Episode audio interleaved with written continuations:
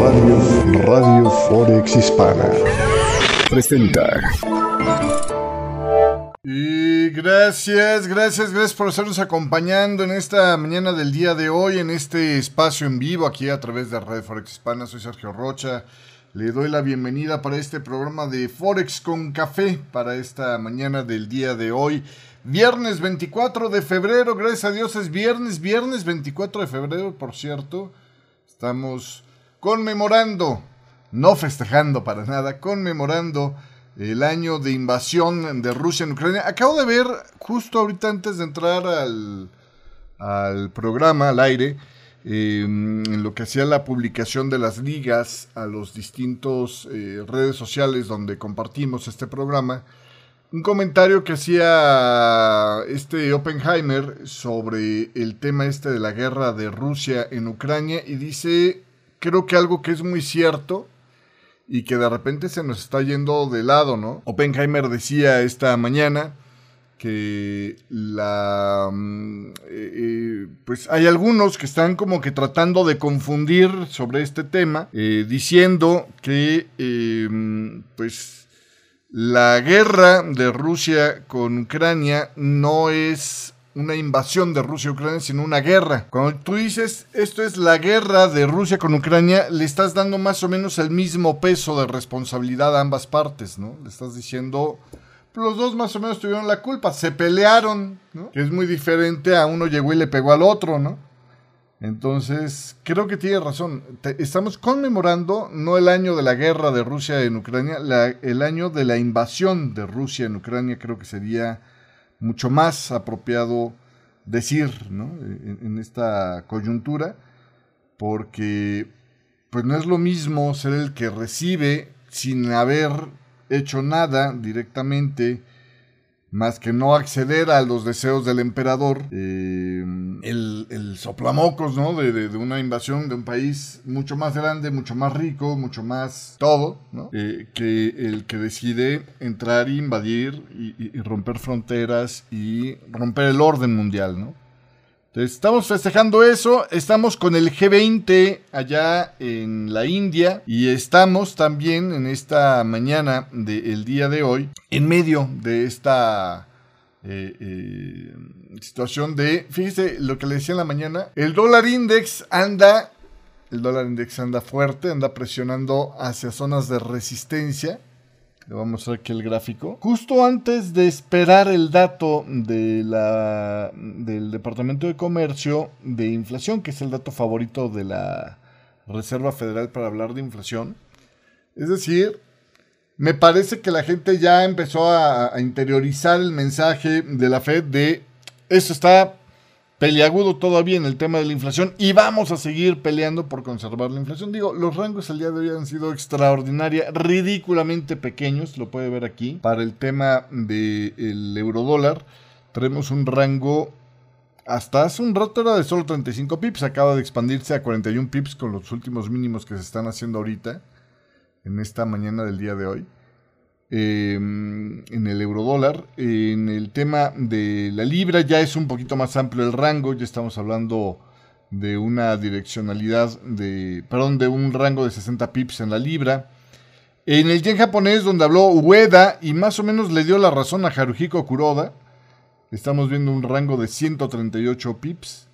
Una ganancia del dólar frente al yen de medio punto porcentual, ya es prácticamente irreversible, lo mismo que del australiano que trae una caída el australiano frente al dólar del 0.62%. De hecho, pues la configuración ¿no? del día de hoy de em, los principales pares de divisas apuntan a una sensación de risk off, ¿no? donde el australiano es el que más pierde en esta mañana, mientras que los pares de refugio están relativamente como dentro de los más sólidos, además de las monedas europeas, ¿no? básicamente es el escenario de esta mañana del día de hoy.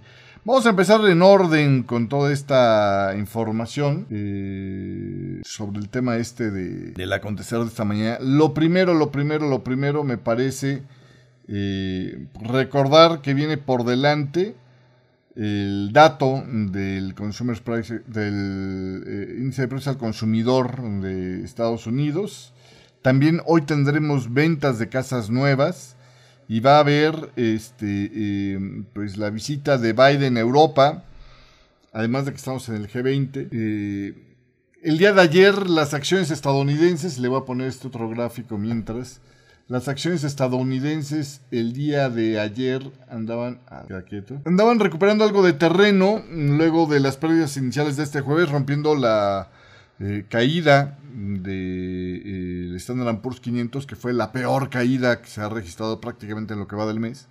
Eh, también por acá, el rebote fue meramente técnico, 0.5%.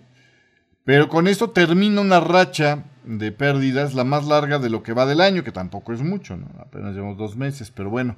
El promedio industrial Dow Jones subió el 0.3%, eh, también después de las caídas iniciales, y el Nasdaq ganó, es el que más ganó, fue más un, movimiento de rebote procíclico hasta 0.7%, eh, dicen el día de hoy, quedó con 83.33 unidades arriba. Las ganancias eh, fueron después de la ola de presión que provocó que el Standard Poor's 500 bajara los cuatro días de negociación anteriores, eh, debido a las preocupaciones de que la Reserva Federal pueda elevar las tasas de interés por encima de lo que estábamos esperando, ¿no? que va a mantener el endurecimiento monetario pues muchísimo más lejos de pausarse, por decirlo menos. ¿no? El jueves por la tarde los mercados de futuros eh, en cuanto a las tasas de interés mostraban eh, que algunos inversionistas ya empiezan a interpretar las minutas de la Fed como más agresivas. Eh, los operadores ahora contemplan 27% de probabilidades de que la Fed suba las tasas medio punto porcentual. Esto es, pues muchísimo con respecto a lo que teníamos hace unos cuantos este, días Apenas hace un mes la probabilidad de un aumento de medio punto, o sea, un aumento doble, era del 1.3%. ¿eh? si hay un cambio ahí sustancial en la posición, sigue entonces ahí, digamos, el tema de, este movimiento de endurecimiento monetario. Y por el otro lado, por el otro lado estamos viendo que eh, todavía, a pesar de esto, los inversionistas en su mayoría siguen viendo la probabilidad más fuerte con eh, la implementación de un aumento de un cuarto de punto por segunda vez consecutiva, dicen los datos de la eh, Chicago Mercantile Exchange. Los datos publicados este jueves mostraban también que las eh, solicitudes de ayuda por desempleo fueron sólidas, ¿no? Muestran un mercado laboral que todavía está bastante sólido.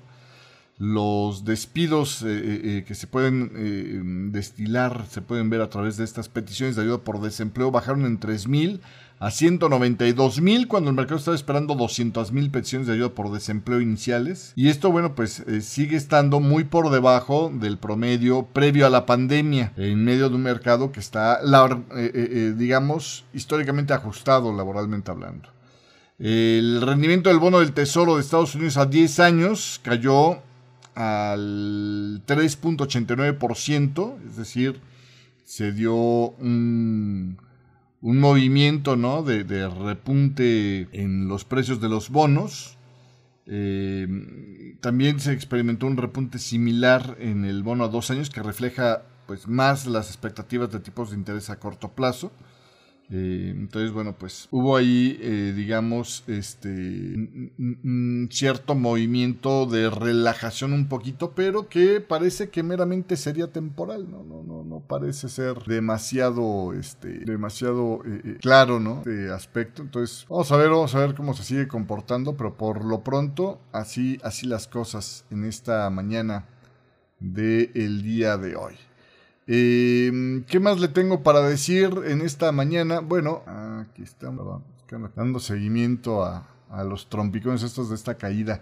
Este, estamos ya a prácticamente eh, menos de dos horas, ¿no? Una hora cuarenta minutos de la publicación del dato de inflación allá en los Estados Unidos. Eh, y bueno, pues Vamos a ver, vamos a ver cómo se comporta para cerrar este viernes. Pero insisto, ahorita la fortaleza del dólar creo que es la característica principal hoy por hoy en lo que estamos esperando este dato, que es pues una sensación de que ya no está tan eh, em, en qué pasará el mercado, sino que ya tiene muy clara la dirección que va a tomar el día de hoy, ¿no?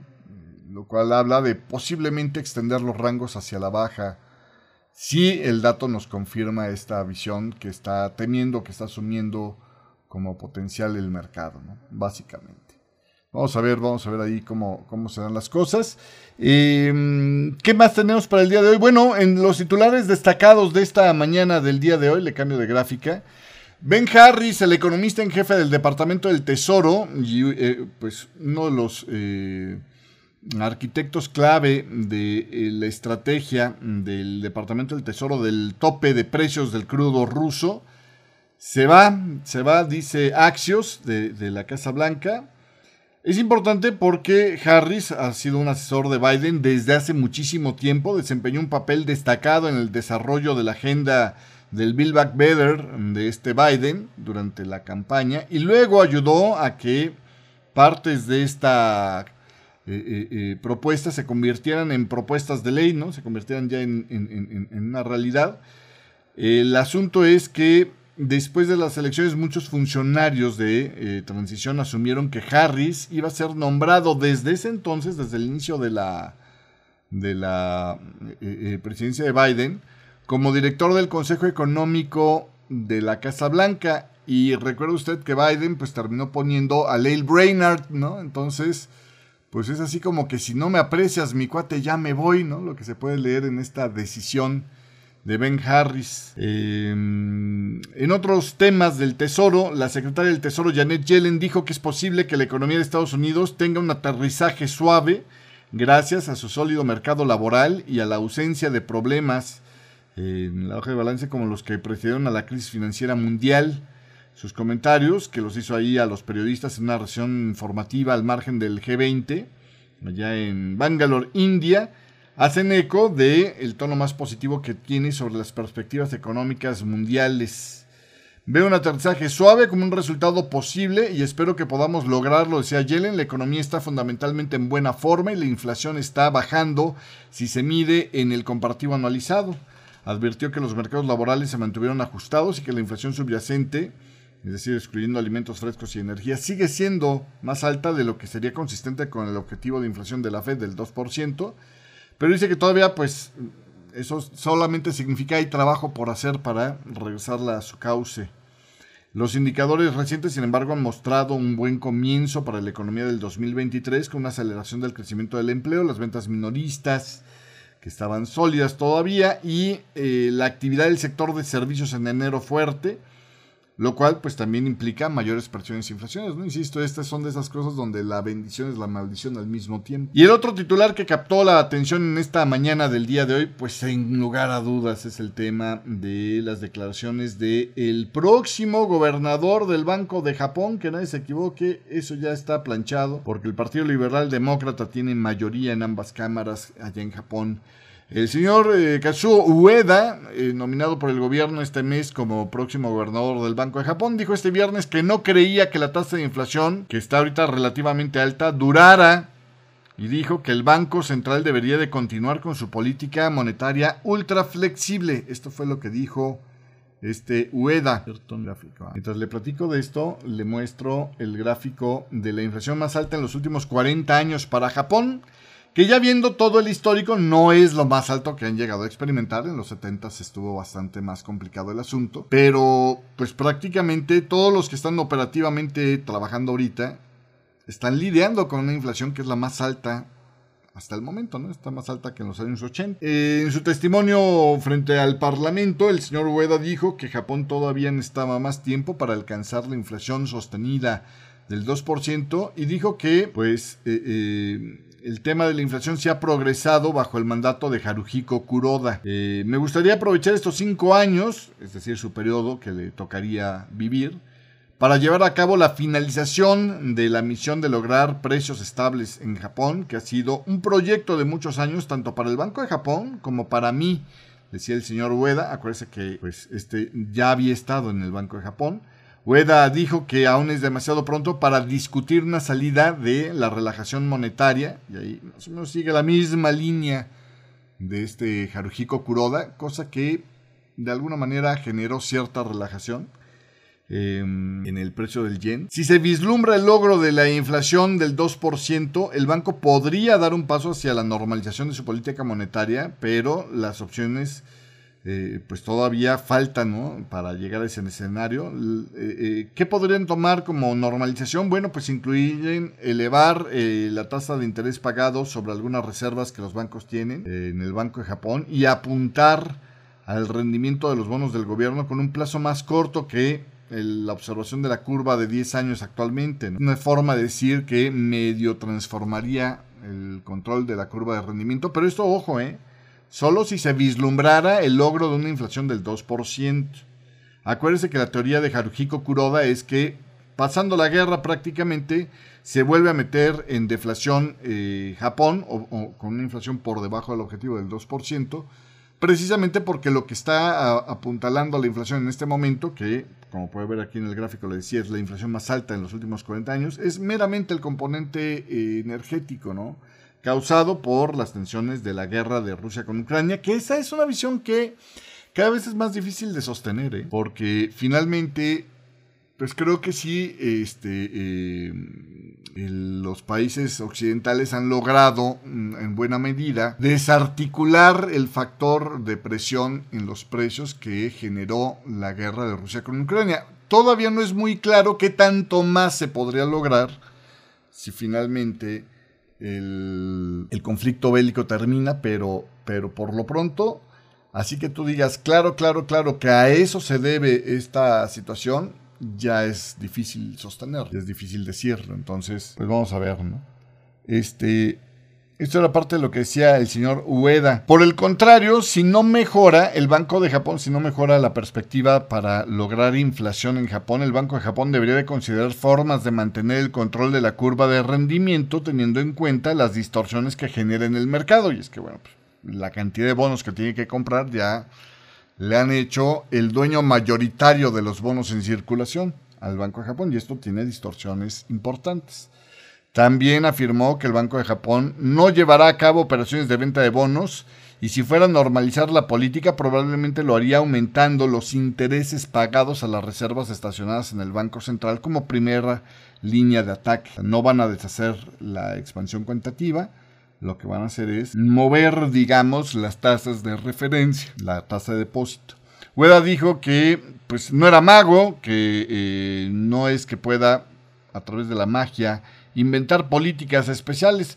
Se declaró a sí mismo meramente como un tecnócrata con la misión de leer las tendencias de los mercados y ajustar las tasas de interés en consecuencia, o de los precios y ajustar las tasas de interés en consecuencia. Mi mayor misión sería hacer este juicio sin errores, dependiendo de la evolución de la economía, dijo el señor Ueda.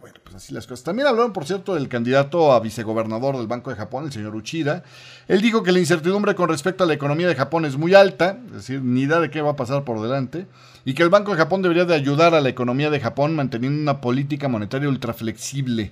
El candidato a vicegobernador también, el señor eh, Imino, dijo que es importante llevar a cabo la política económica de manera flexible y que la política monetaria actual es apropiada mientras que agregó que deben de apuntalar a los aumentos estructurales en los salarios. Además, Imino dijo que la incertidumbre sobre la economía global es muy grande y que necesitan continuar con la relajación monetaria todavía por ahora. Eso es básicamente lo que estuvieron diciendo. En otros titulares de esta mañana del día de hoy, en lo que esperamos los datos de inflación allá en Estados Unidos, le cuento por acá que el dato de la actividad económica en México queda por debajo del esperado en el analizado de diciembre en el 2.6%, cayendo desde el 3.3%, se esperaba del 2.80%. ¿eh? Pero bueno, en otra información le decía, eh, el presidente Biden tiene la intención de nominar a Ayab o, o Ayay, no sé cómo se pronuncie, Banga, que fue exdirector ejecutivo de Mastercard, para que se desempeñe ahora como reemplazo de David Malpass. ¿Se acuerda usted que salió ahí por el tema de cuando le preguntaron qué opinaba del calentamiento global, le dijo, pues realmente no soy experto en ese tema. Este, pero bueno, en fin. Este, eh, de alguna manera con esto ponen a alguien que tiene fuertes vínculos con el mundo corporativo, eh, bajo el mandato de este Banga, resulta ser que pues logró un aumento de más del 13 veces la capitalización de mercado de Mastercard mientras era director ejecutivo de esta empresa, expandiendo su negocio eh, basado en tarjetas de crédito, eh, junto con una gama de tecnologías de pagos. Eh, sobre el tema de Banga, eh, eh, Ayay, se refirió a él Biden, está equipado de manera única para liderar al Banco Mundial en este momento crítico de la historia.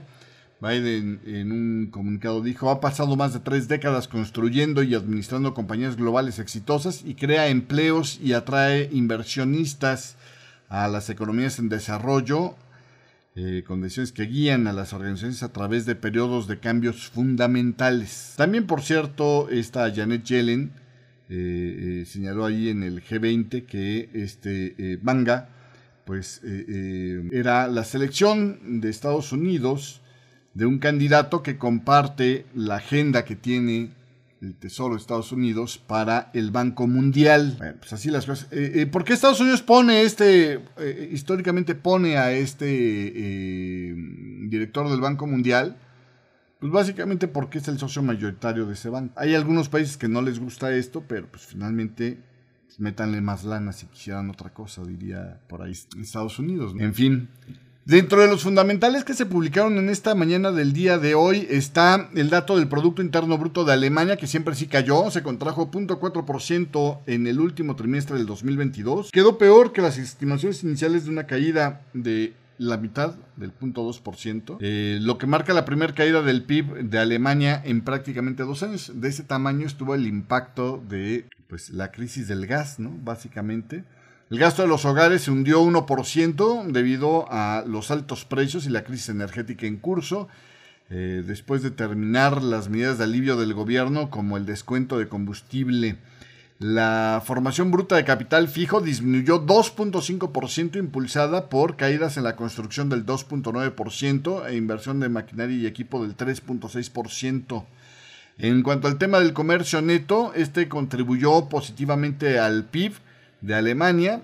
Las exportaciones cayeron 1% y las importaciones más 1.3%, por lo cual pues, hubo un superávit comercial. Las caídas se debieron a la difícil situación internacional, incluyendo las interrupciones de la cadena de suministro, pero también a los altos precios energéticos, eh, que llevaron, por ejemplo, a un menor comercio de productos químicos de Alemania. Eh, Paradójicamente, el clima del consumidor de la GFK aumentó a 30.5 de cara a marzo, desde el menos 33.8. Ojo que estamos hablando de dos datos diferentes o, dos fotografías de tiempos diferentes, ¿no? Mientras que el Producto Interno Bruto es un indicador rezagado y estamos teniendo datos todavía del cuarto trimestre del año pasado, es decir, cuando todavía no sabíamos qué iba a pasar con este invierno. El GFK es un indicador adelantado y habla de lo que está pasando ahorita, de lo que sienten los consumidores ahorita, que ya pasó más o menos lo, más rudo de este invierno, y estamos sintiendo el fragor de la primavera, ¿no? Entonces, por eso es que en Alemania el eh, índice del de clima de consumo de la GFK mejora a 30.5. Y bueno, cuando se hablaba de las peores medidas que se podían poner y que podría frenarse la industria, etcétera, etcétera, llegó a estar hasta en menos 42.8. Todo el año lleva en negativo, como puede ver ahí desde, desde el mes de abril. En el tema este de, de o bueno, todo el último año.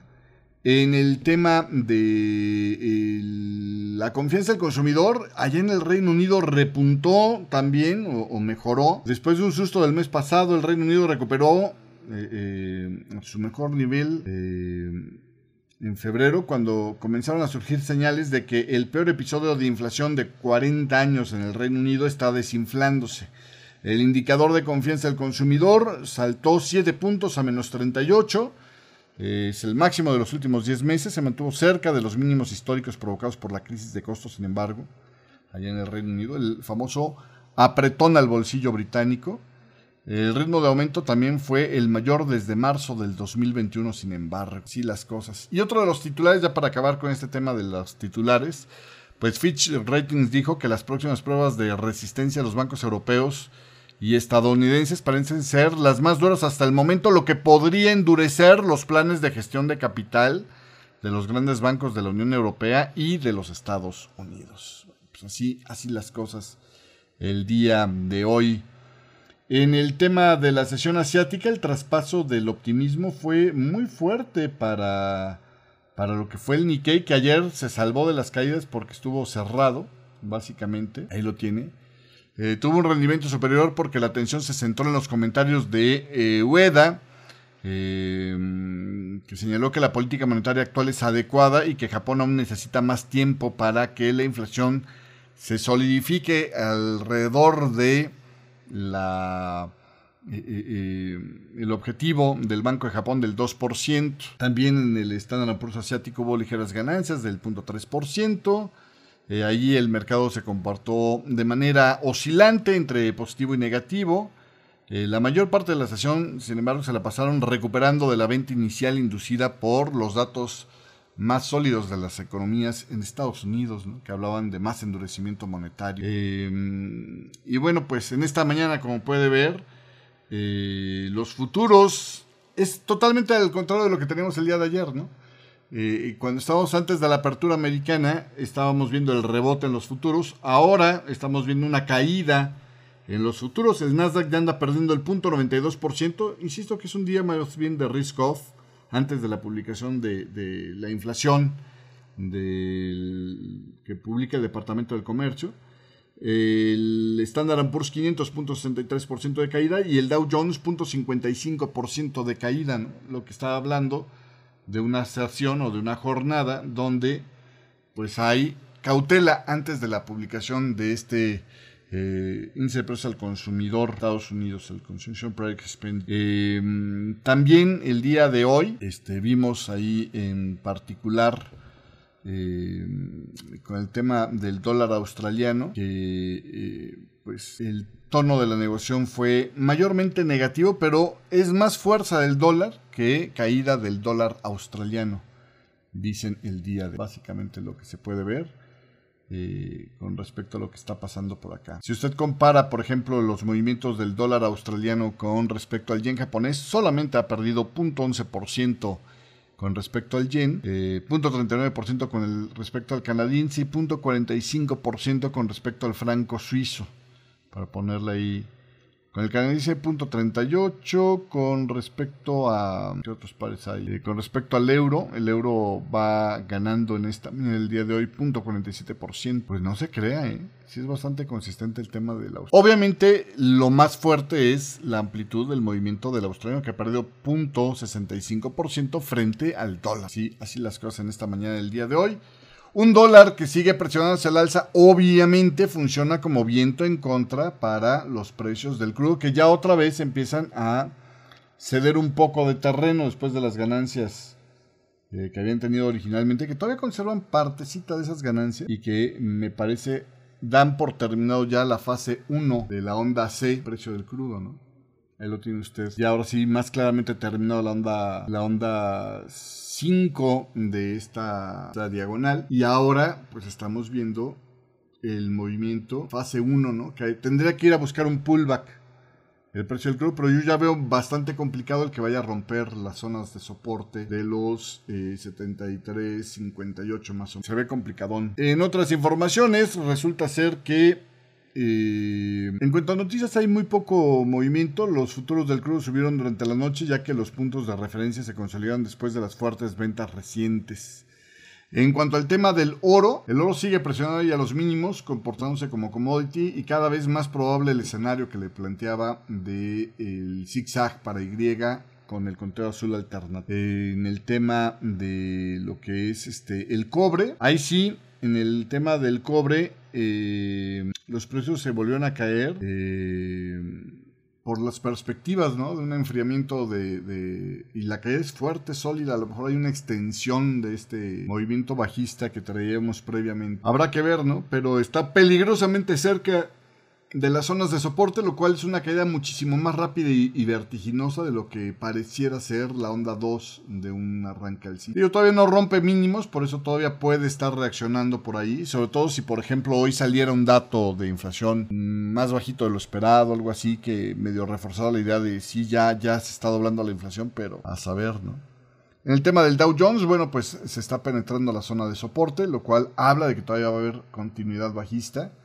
Y aquí, pues ya más bien lo que habría que estar esperando es ver si esta patita se puede seguir extendiendo, que hasta ahorita pareciera ser que sí. Pareciera ser que sí. Para el tema del Standard Poor's 500, aquí inclusive le puedes contar con mucha facilidad. Una onda extendida a la 3 de 3, básicamente. De esta 3 que está apenas arrancando su primera fase. Entonces, este, pues así, así las cosas el día de hoy. En las criptomonedas, en el tema del Bitcoin, resulta ser que se ha mantenido ahí estrechando el rango, pero hacia la parte inferior, ¿no? Me suena así como un triángulo rectángulo. Entonces puede que siga presionando por niveles de mayor debilidad. En el tema de las criptodivisas sigue más con la saga de FTX y su colapso y el SAM el banquero frito. Eh, una nueva acusación contra el fundador de FTX, Sam Bankman Fried, eh, presenta un par de co-conspiradores que según Estados Unidos ayudaron ilegalmente a tratar de influir en la regulación de las criptomonedas mediante la donación de millones de dólares a las campañas demócratas y republicanas por igual.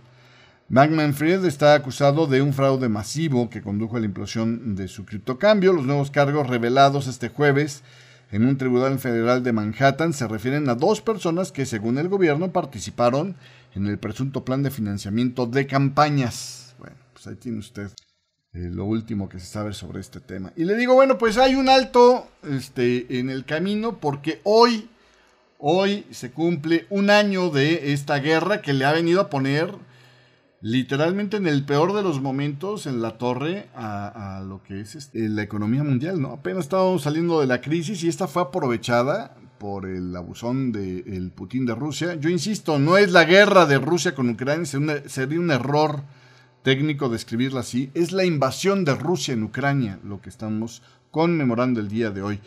Tratando de vestirse de paladín de la justicia, China pidió un alto al fuego entre Rusia y Ucrania en una propuesta de 12 puntos, que ahorita le voy a describir, para poner fin a la guerra que parece tener pocas probabilidades de ganar Rusia eh, y de ganar el apoyo también esa propuesta de China, eh, que pues parece estar más inclinado hacia el lado ruso que hacia el lado ucraniano. El documento emitido por el Ministerio de Relaciones Exteriores de Beijing este viernes pedía el fin de las hostilidades, pero no habla nada de retirarse las tropas rusas de Ucrania. La protección de las plantas nucleares, eso es la única agüita que le toca por ahí a Rusia. Y la reanudación de las conversaciones de paz y la eliminación de las sanciones unilaterales, ayudadota para Rusia, ¿no?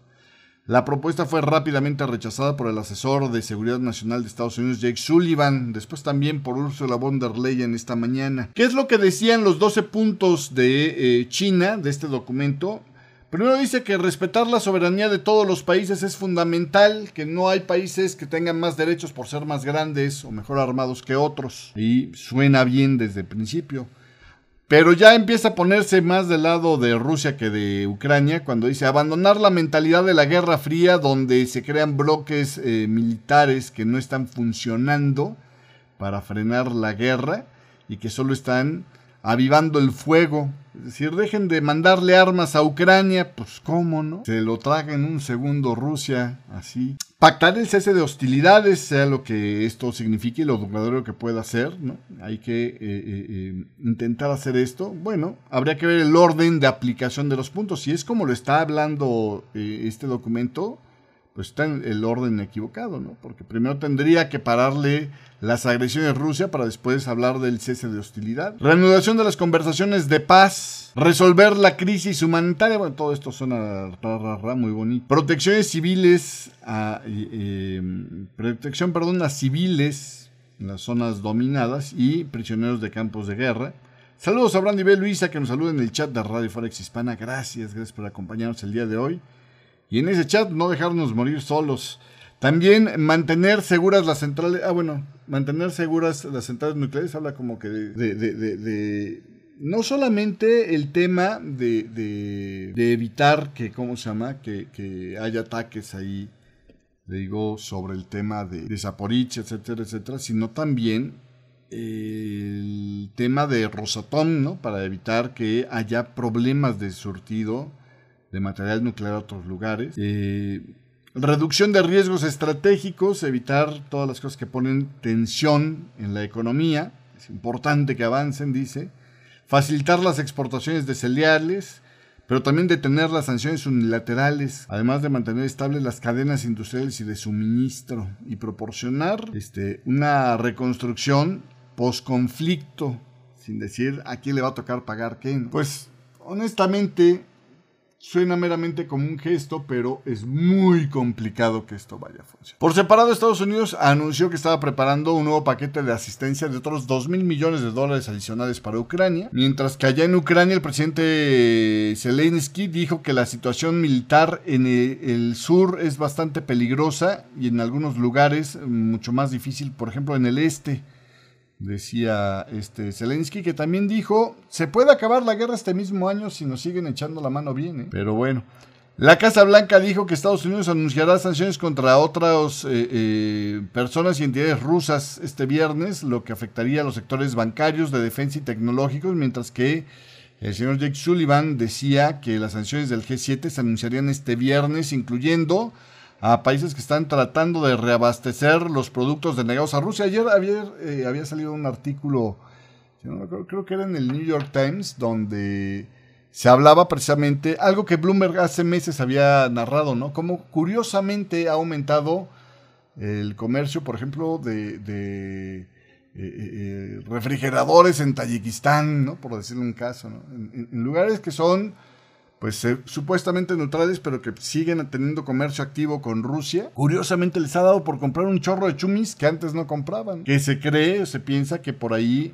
Rusia le está dando la vuelta a los embargos. Luego también por acá, este, mm, según se informa, China y Rusia estarían negociando la compra de 100 drones de ataque que podrían entregarse tan pronto como en abril, decía el diario alemán el Der Spiegel. Esto abona un poco más a lo que hablaba de inteligencia de Estados Unidos, que estaba ayer sopesando hacer pública sobre cómo si China está cavilando, contemplando, calculando cómo, cómo enviarle ayuditas a, los rusos eh, con, material letal. Y el enviado adjunto de la ONU de China, o sea, el chinito que está ahí sentado en la ONU, dijo que todas las partes deben unirse en contra del uso o la amenaza del uso de armas nucleares. Para China es fundamental este tema porque le está yendo mal económicamente y en un mundo donde hay una explosión nuclear, lo que, lo que torna más fuerte después de eso es la economía de China en primer lugar. Este, eh, y bueno, pues los hechos brutales ofrecen una amplia prueba de eh, que el, envío de, el envío de armas a alguno de los miembros del conflicto no trae la paz. Si luego los drones, papá, todavía de eso no sabemos. Meramente información preliminar. Pero bueno, eh, eso es lo que decía el enviado adjunto de la ONU de China. Mientras que el jefe de la delegación de la Unión Europea en China dijo que China debe de cumplir con su responsabilidad de defender la Carta de la ONU frente a la agresión rusa y que el documento eh, que presentó pues es meramente no una propuesta de paz, es meramente una serie de posicionamientos, ¿no? Eh, lo mismo que después dijo Ursula von der Leyen en esta mañana del día de hoy. También el ministro de Finanzas de Francia, Bruno Le Maire, eh, presionó para que el G20 condene la agresión de Rusia contra Ucrania, algo que la India por la relación estratégica que tiene con Rusia para la compra de armas para defenderse de China, pues es muy difícil que vaya a adoptar. Eh, eh, Rusia no quiere, perdón, India no quiere que sancionen a Rusia mientras tenga la presidencia rotatoria del G20. Así las cosas en este complicado mundo de intereses. Ya casi para acabar la, información, ayer este, eh, platicaba Carla en el chat de Radio Forex Hispana del lanzamiento de misiles de Corea del Norte, ahí bajita la mano. Corea del Norte sí realizó lanzamientos de misiles de crucero estratégicos, pero estos no están sancionados por la ONU. Es meramente considerado como una especie de ensayo nuclear, por eso algunas ensayo nuclear no es cierto, ensayo este, eh, eh, de lanzamiento de misiles. Eh, por eso es que algunos medios de comunicación como Reuters lo declaraban así, ¿no? O, ponen la noticia de que Corea realizaba ejercicios de lanzamientos de misiles. Obviamente estos se están dando eh, de cara a los eh, juegos de guerra que hace para su entrenamiento Estados Unidos y Corea del Sur, que por cierto también pues aprovecharon la oportunidad, decían ellos, para practicar su rastreo y seguimiento de los cachivaches que pueda lanzar Corea del Norte, así como diciendo, pues chavo, qué bueno que me mandas a hacer ejercicios. Y bueno, también este, eh, Corea del Norte dijo que si Estados Unidos continúa con sus prácticas hostiles, se considerará por parte de Corea del Norte una declaración de guerra. A lo que claramente el silencio de Estados Unidos dijo, uy, asústame, Panteón. Pero bueno, en fin, así las cosas. Ya para terminar, en medio de este, le voy a volver a poner el gráfico del dólar, pero se lo voy a poner en un time frame un poquitito mayor, un poquitito más, más amplio. En este escenario, cuando apenas está dando este rebote, pero que puede ser un rebote técnico, déjenme ponérselo más en contexto. En este escenario, algunos de los principales eh, eh, eh, inversionistas del mundo empiezan a apostar a que lo peor de el dolor que causó esta fase de alza del dólar ya ha terminado. Luego de haberse disparado a máximos generacionales el año pasado, máximos estos que vea. Ah, perdón, no lo estoy mostrando la pantalla. Ahí está el gráfico del dólar. Este, eh, la moneda, el dólar, pues dicen que ha entrado en lo que algunos pronosticadores llaman el comienzo de un decline que podría durar años y al que se le tiene que preparar, ¿no? Para el que se tienen que preparar. Los inversionistas dicen en un artículo de Bloomberg, eh, o según un artículo de Bloomberg, Dicen que el dólar está bajando porque la mayor parte de los aumentos de las tasas de la Reserva Federal han terminado y prácticamente todas las demás monedas se fortalecerán a medida que sus bancos centrales sigan endureciendo. Si bien los datos recientes han llevado a los operadores a repensar qué tan altas serían las tasas de Estados Unidos, ya se está produciendo un cambio hacia varios activos de riesgo eh, que van desde las acciones hasta inclusive entrarle en mercados emergentes debido a a que las apuestas de la fortaleza del dólar va a disminuir. Muchos inversionistas siguen todavía con estas apuestas, incluso después de que el dólar recuperara recientemente, o, todavía más aún cuando ha recuperado algo de sus recientes pérdidas en este pullback. El pico del dólar ha quedado atrás con seguridad y se avecina un dólar estructuralmente más débil, decía, por ejemplo, un veterano de 30 años en el mercado, y jefe de investigación del fondo de cobertura eh, K2 Asset Management, se llama George Bouburas. Eh, dice, si la inflación en los Estados Unidos es obstinada, pues sí, el mercado de tasas está indicando que las tasas más altas podrían durar un poco más, pero esto no implica que las otras economías del mundo no se vayan a poner al día con el ritmo de Estados Unidos. También es probable que aumente el precio de todo, desde el oro hasta los activos de riesgo. En fin, ¿no? Es parte de lo que están diciendo por aquí. Los datos de Swap muestran que es probable que los costos de endeudamiento de Estados Unidos alcancen su peor máximo en julio de este año y que un recorte de tasas pueda llegar tan pronto como eh, en 2024 a medida que las ganancias de los precios regresen al cauce de la Fed, ¿no? Al objetivo ese del 2% que tiene la Fed.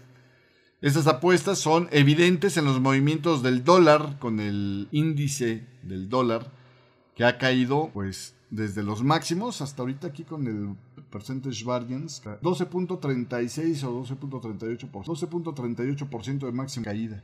Entonces, al mismo tiempo, los inversionistas han comprado bonos y acciones del mercado, inclusive de mercados emergentes, a su ritmo más rápido en casi dos años el mes pasado. Nada más ahí era para darle una visión ¿no? de cómo van las cosas con este tema. Todavía estamos hablando de esperar que finalice este pullback que debería ser profundo. Pero vamos, la visión es que en las oportunidades donde estas salsitas se den la vuelta, la gente va a empezar a tratar de construir posiciones cortas para el dólar, es lo que indica este mensaje. Habrá que ver, habrá Pero bueno, en fin, así, así las cosas.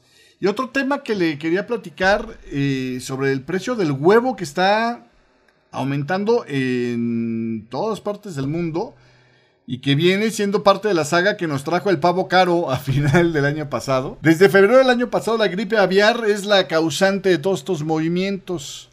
Se ha causado la muerte de alrededor de 58 millones de aves de corral en Estados Unidos, el brote más letal hasta ahorita registrado en Estados Unidos de gripe aviar. Esto fue lo que causó, le decía, que el pavo tocara niveles récord para el Día de Acción de Gracias. De hecho, los pavos congelados, los pavos que se vendieron fueron mayormente congelados y el pavo congelado era de el que había sobrado del año anterior, básicamente. Los brotes de gripe aviar han sido durante mucho tiempo un riesgo en el negocio del pollo, el pavo y el huevo. Sin embargo, eh, los brotes pasados disminuyeron después de unos meses, lo que alivió los picos de precio. Ahorita la cosa no se ve tan clara en esa disminución. Algunos funcionarios del gobierno de Estados Unidos eh, dicen que es probable que la gripe aviar se mantenga más tiempo de lo habitual, lo que podría mantener la presión sobre los precios del huevo y el pavo en el futuro previsible, lo cual pues es una mala noticia para un mundo que está padeciendo inflación. La gripe aviar tiene una tasa de mortalidad de casi el 100% en los pollos, según los Centros para el Control y Prevención de Enfermedades de Estados Unidos. Es tan contagioso que incluso basta una ráfaga de viento que pueda llevar la caquita de aves silvestres, que son las que transportan, por ejemplo, desde China las gripes aviares a Estados Unidos, hacia los respiraderos de los graneros y propagar el virus al interior. Más de 43 millones de gallinas ponedoras murieron el año pasado en Estados Unidos, lo que representa aproximadamente tres cuartas partes del número total de aves de corral perdidas. Los inventarios de huevo de Estados Unidos fueron 29% más bajos en la última semana de diciembre, que a principios del 2022 decía el Departamento de Agricultura, el déficit envió los precios al por mayor de los huevos grandes del Medio Oeste a un récord de 5.46 por docena en diciembre, según la firma de investigación Urner Barry. Las gallinas ponedoras son más susceptibles a contraer la gripe aviar porque su periodo de vida es más largo, es de un año, lo que aumenta el riesgo de infección en comparación con los pollos de engorda que se crían para obtener carne y se sacrifican en un plazo de 6 a 10 semanas nada más. De hecho, el pollo es el futuro de la proteína, ¿no? En este mundo eh, más caro. La industria del huevo en su conjunto también se está recuperando los brotes de gripe aviar más rápido. Es el lado brillante de esta eh, situación. Que los brotes de hace 8 años. Eh, anteriormente, este, las crisis estas tardaban en recuperarse de 6 a 9 meses, ahora lo están haciendo en periodos de 3 a 6 meses, calculan, según eh, la American Egg Board, que representa al gremio de los productores de huevo. Entonces aquí uno lo que le viene a la mente es, ¿y qué no se puede inventar, igual que con la pandemia, qué no se puede inventar una vacuna contra la gripe aviar? Pues sí, Merck y otros fabricantes de medicamentos ya tienen vacunas contra la gripe aviar, pero es posible que todavía se sigue aplicando el enfoque de no vale la pena el costo y el esfuerzo de aplicar estas vacunas. Finalmente es vacunar a un animal que de todos modos se te iba a morir o lo ibas a matar, lo ibas a sacrificar en un periodo de un año, porque a partir de ahí deja de ser negocio la producción de huevo para estas gallinas ponedoras. Y las vacunas son intensivas en el uso de, de mano de obra que eh, encarecería estas gallinas, ¿no? Los trabajadores agrícolas tendrían que poner inyecciones, y más de una probablemente, a millones de gallinas que generalmente producen huevos durante no más de un año. El uso de vacunas también podría interrumpir el comercio porque otros países tendrían que aprobar los huevos de gallinas vacunadas, que pues, pueden cambiar ahí alguna parte de sus componentes. Entonces es algo bastante complejo el decir, bueno, pues vacunemos las gallinas y no las matemos. Lo que han hecho ahorita en la industria de, de estas aves de corral en Estados Unidos es pues en cuanto tienen la más mínima sospecha, hacen una prueba de saliva de las gallinas y donde haya una que sale eh, dando positivo a gripe aviar, se acaba con todo ese corral en el momento. Las también han estado aumentando y ese es uno de los puntos que sí podría ayudar a contrarrestar estas gripes. Eh, están, por ejemplo, utilizando tecnología similar a la que se usa en los aeropuertos para alejar a las aves silvestres, ¿no?